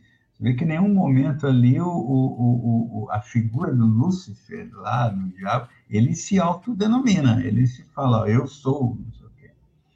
É, e o- a figura, enfim, que você a gente vê na história em quadrinho lá, o antagonista, é, na verdade, quem está sambando errado, quem está bailando fora do, do tempo, quem está fora da casinha, quem está se cagando na, na, na calça, quem está fazendo coisa errada, quem está batendo a cabeça na parede é o Antão. O, a figura ali está o tempo todo, sabe? Está o tempo todo falando para ele, olha, eu estou mostrando isso para você, por que, que você está fazendo isso? Por que, que você vai... Ele, ele não tenta corromper ele em nenhum momento. Ah, tudo que acontece ali, os delícias, tudo vem dele ali. Né? Mas tem que ler, gente. Leiam, leiam. A experiência não é só ler, é, é- é deglutir, né? Tô ensinando meu filho a ler história em quadrinho e a geração, essa geração internet é muito fast food, né? Muito rápida. E então ele pega a história em quadrinho, ele passa, só lê as- a- os balãozinhos e passa. Falei, cara, não é assim que lê uma história em quadrinho, cara. Ele fala, é muito rápido essas histórias, papai. Eu falei, não, mas não é assim. Você Hum. para, repara no quadrinho, vê os detalhes em volta, sabe? O traço que foi colocado lá, a expressão, o movimento, a- a- os traçados de movimento, tudo compõe o quadrinho, não é só texto. Mas, é, concordo com você, mas hoje as crianças é tudo muito no imediatismo, né? As coisas hoje são muito rápidas. Ou antigamente, para nós, né, na nossa época, eram bem mais demoradas as coisas. Vou dar um exemplo, tá? É, sai um filme no cinema, cara, não saiu do cinema lá, parou de exibir, não tem duas semanas, uma semana já tá no streaming.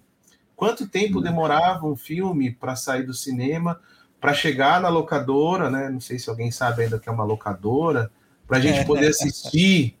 Quanto tempo demorava? Sei lá, três, quatro anos.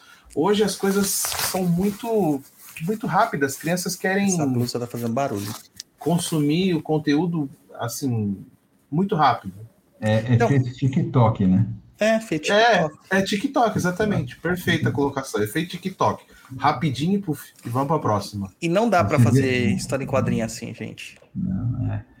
Ah, é, é, o, o, o, o Mick Jagger, cara, ele falou, tem um depoimento dele que é mais ou menos isso. A geração dele, né? Esse, esse abraça americanos, é, ingleses, e nós temos aqui brasileiros. A geração que eu falo é, é os que estão com 80 anos, né? E muitos estão indo embora, que nem a Rita Lee, Gal Costa, estão tomando outro caminho. São uma geração da leitura, né? É. Eles muito da leitura, né? Se formaram lendo, ouvindo rádio e tal. Ah, Hoje a gente tem um outro processo, né? É, que vai gerar alguma coisa. Eu, eu, espero que seja coisa boa, né? É muito otimismo. Aí, eu, eu É. ensinando, eu ensinando para ele, falando assim, filho, vai devagar, tal. Hoje a gente vê que é uma geração que quer um quer filmes que explicam tudo muito perfeito. Ah, Você pega filmes dos anos 80, é tipo, tem vários cortes assim temporais. Não Ah. importa muitas vezes a origem, não importa de onde veio. Você simplesmente senta e aceita e, e segue. hoje os filmes eles têm quatro horas, mas dessas quatro horas, duas é para contar a origem dos poderes do cara que aparece no filme. Então, Uhum. assim, não é o propósito, né? E quando você pega um quadrinho para digerir gostosamente o quadrinho, não pode ser uma coisa apressada também, né? É, é, e, e mesmo nas. Porque a história em quadrinho, mesmo na hora que não tem o- os balões de diálogo, ela tem uma história sendo contada, Japa. né? Sim. E às vezes, e às vezes é muito mais impactante aquele quadrinho mudo do que um que tem um diálogo. Hum. Mas, Douglas, veja só. Na nossa época existia uma coisa que chamava banca de jornal, que a gente ia lá e comprava, ou seja, o gibi da Turma da Mônica, seja qualquer outro quadrinho, você que gostava aí de isso é, Homem-Aranha, Super-Homem. gosto de tudo Gosta, isso. então. Você ia lá e comprava, era uma coisa. Hoje, as crianças de hoje nem sabem o que é uma banca de jornal, cara. Não sabe qual é o prazer de. Putz, saiu a edição que eu tava esperando para terminar a história que começou na edição anterior. Não tem. As Você tem- pessoas, pra as que hoje a- fica só na, na- no vídeo, no YouTube, lá vendo o videozinho. Tem que, você tem que experimentar. É, eu lembro de um HQ do Rafael, um HQ dele lá, um daqueles que ele colocou só uma cor, não lembro qual deles agora. O amarelo, o vermelho, tinha mais um, né, japonês? Não lembro agora qual que era. Tá falando daqueles do Demônios da Goécia Isso. dele? É, não, teve um deles, eu não lembro qual, que eu passei mal lá, eu tô lendo. Eu passei mal. O negócio, assim, fisicamente se manifestou em mim, sabe? O Demônios da Goetia. Eu acho que foi, acho que foi. É. É, e, e aí eu faço paradoxo. Na, na- no Yeshua foi uma imersão muito profunda para mim. Eu fiquei, eu fiquei filosofando sobre o Yeshua semanas, né? E o Tentações de Santo Antão, até desde o dia que eu, que eu li, eu não paro de falar sobre ele aqui no meu meio, né? Obrigado. justamente para trazer essa, essa questão de que como que é interessante você ver o ponto de vista que você criou uma biografia própria ali do Santo Antão, baseado nas suas experiências, mas que impacta as pessoas, entendeu? Então é muito legal, cara, muito legal. Essa coisa do que você falou, ah, eu fiquei mal, é assim, eu é, eu tenho um certo cuidado com assuntos que eu não trabalho em história em quadrinhos. Sim, É, por exemplo, eu colaboro com uma revista chamada Mestres do Terror, né, do, aham, do Ink Blood Comics. E eu faço o terror que eu faço ali para eles é, é- eu costumo brincar é aquele é aquele terror do, da Hammer dos anos 50 do Christopher Lee do Drácula Sim. eu faria ali É, tem coisas que eu não mexo mas eu não mexo mesmo por questões de, de, de acreditar no que eu estou fazendo porque por exemplo cara o, o Yeshua, é, quando eu estava desenhando ele, o Santo Antão, ah, menos ainda, é, enfim, né? mas o Yeshua foi, foi uma coisa engraçada, quando eu estava acabando a história, é, é, não foi nem desenhar, foi no roteiro, eu estava no frente do computador aqui, escrevendo, e eu estava assim, faltava quatro páginas para acabar, eu fiquei profundamente é, triste, né? Ter um melancólico, aham, eu não sei se triste não, triste não, mas fiquei melancólico porque eu estava me despedindo daqueles personagens que apesar deles, deles, deles serem é, é, terem o copyright da Igreja Católica, vamos dizer assim, eu convivi com eles 13 anos. Então, assim, independente de se acreditar ou não acreditar, você está convivendo com aquilo, você está plasmando, você está dando vida naquilo ali, sabe? Naquele... Então, há assuntos muito tensos que eu não trabalho, mas não mesmo, sabe? É, Goethe, eu, eu, eu, eu, eu, eu conheço até, tô, tô, tô com, tá valendo aqui, ó, Ah, Salomão, mas são coisas que eu não, não sou afim de mexer, não. E aí, falando nisso em mexer, né? A Tatiana até pergunta aqui, e a gente ia perguntar mesmo, qual que é a próxima jornada aí para você, Laudo, nessa essa seara? Cara, eu tô. Eu tô. Algumas coisas estão para sair, né? É Assim, é, eu vou lançar um quadrinho agora no segundo semestre é, que eu fiz com Rubens Luquete, que é um, um, um grande escritor, já tem 95 anos. É, trabalhou com cinema, trabalhou com Mojica, né, com o Zé do Caixão. e a gente fez um quadrinho junto chamado uma história de suspense que chama Prisioneira. É, tem uma história é, de, de, que eu fiz o roteiro, é, é trabalho que vão sair esse ano, é, desenhado por, pelo Rodrigo Mazer, que chama O Homem do Lado de Fora, que mexe com essa questão de realidade, sabe? Daquilo, das coisas que a gente não enxerga e que estão aí, enfim, né? E tem uma, uma série feita pelo Alex Mir, indo pela, pela seara daqui da casa, que é o Orixás, que é uma série de quadrinhos que o Mir faz há muitos anos. Eu não sei, não sei delimitar quanto tempo faz, mas eu sei que fazem muitos anos. E ele lança um álbum por ano. E o ano passado ele me chamou, já, eu já havia desenhado outras coisas para ele, mas esse ano, o ano passado, ele me chamou e se eu toparia fazer uma HQ. Eu falei, olha, não, vamos aí tal, não sei o quê. E aí falou, vou ter um roteiro da Iemanjá, que ele conta histórias do universo Yorubá, da mitologia Sim. Yorubá, então, com todos os orixás, os, os mais conhecidos até os menos conhecidos. Eu falei, cara, eu não, se eu, eu posso te pedir um outro orixá? Eu falei, deixa eu desenhar uma história do Xangô, porque eu sou filho de Xangô, meu irmão, então eu, eu gostaria de honrar o santo fazendo uma história dele, né? E é o que eu estou fazendo. E, enfim, é, tem muita coisa, viu, Douglas e Luiz? Mas, assim, a gente está sempre ah, cheio de coisas traçadas aí. Mas de, de para acontecer são esses três trabalhos aí. Maravilha, maravilha. E agora vai da questão do, do, da hipótese. Se fosse para você fazer assim, uma coisa assim, que você fala assim, eu tenho um desejo de fazer uma obra nesse sentido que você não conseguiu realizar ainda. Vamos jogar aqui para materializar, Laudo. Manda para o universo.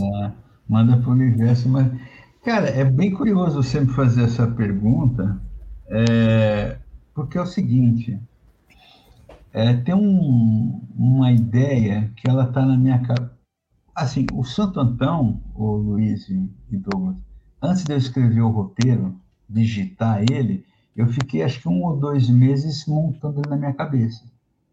É meio que o dia inteiro dentro daquele processo ali, tá?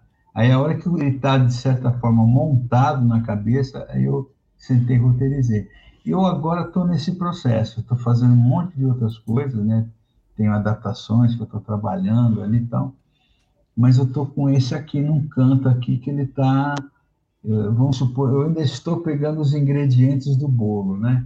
Uhum. Tanto de açúcar, tem que pegar isso, que é um trabalho meio parente, vamos dizer assim, eu costumo dizer parente porque ele tem uma proximidade do caderno de viagem. Não necessariamente não tem nada a ver com ayahuasca, é outra coisa. Mas é uma experiência que eu tive, é onde é falar sobre, sobre o amor Sabe?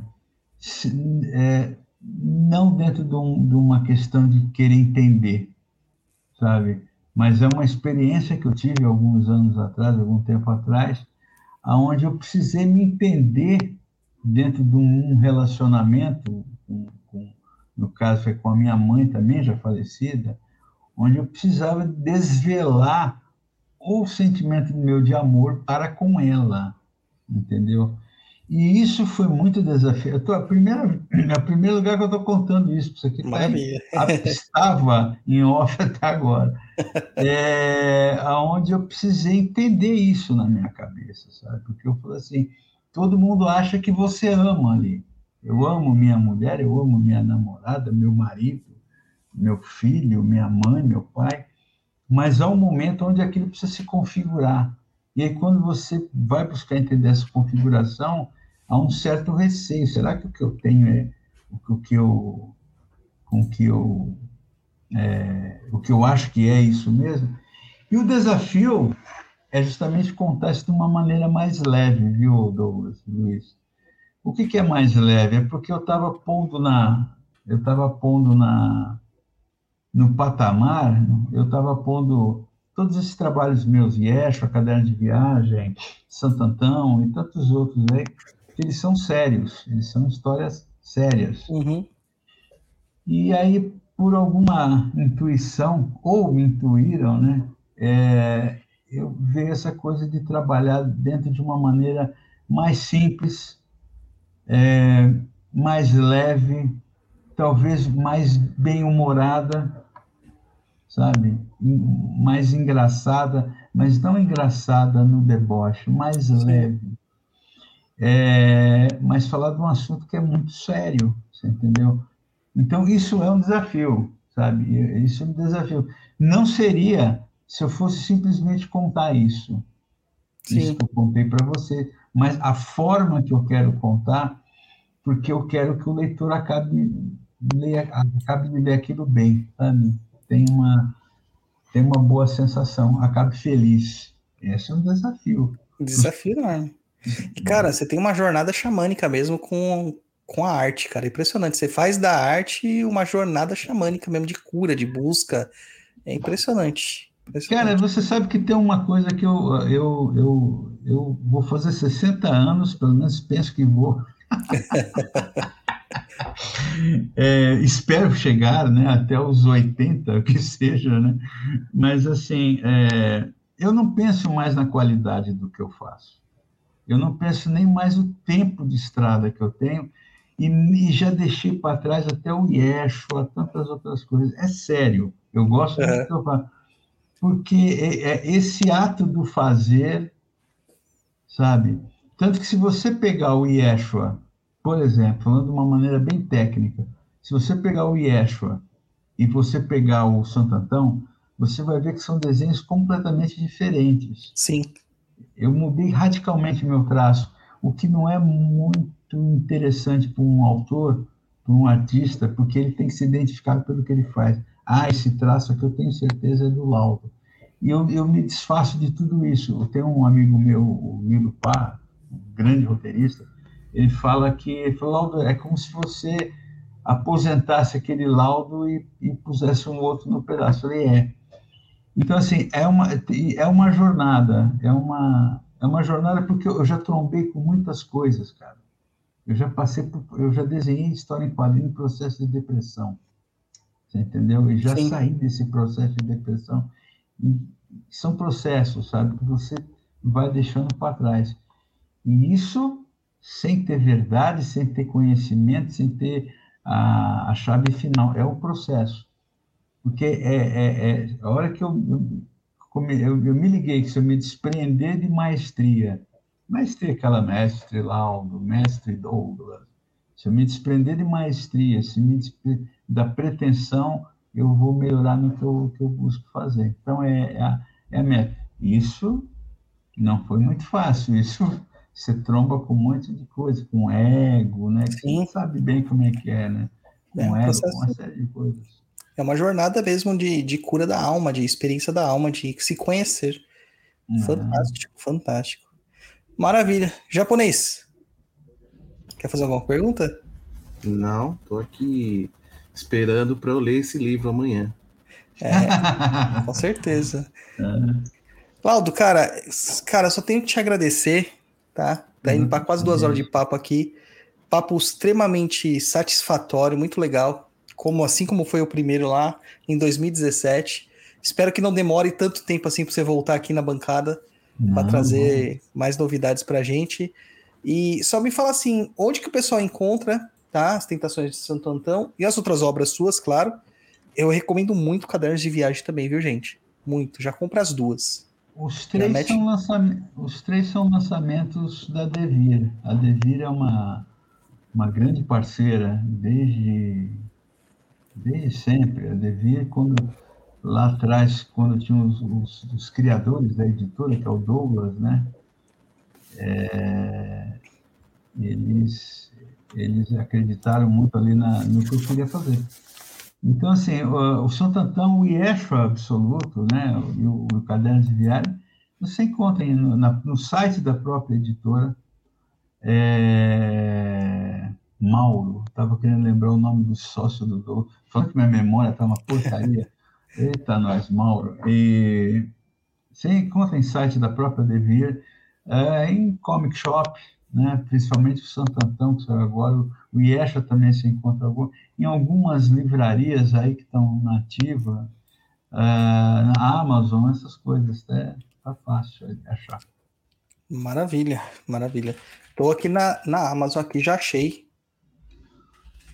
e só, as obras já. O, Douglas, se você me permitir, aí eu vou vender meu peixe.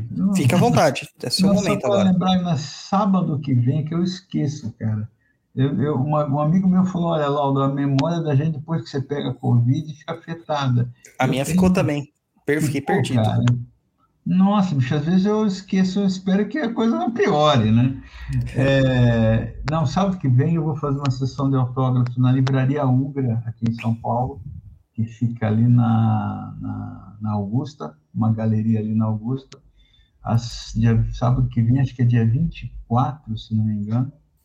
Acho que é isso. Isso, isso, dia 24. Dia 24, Exatamente. a partir das 16 horas, eu estar autografando o Santo Antão lá.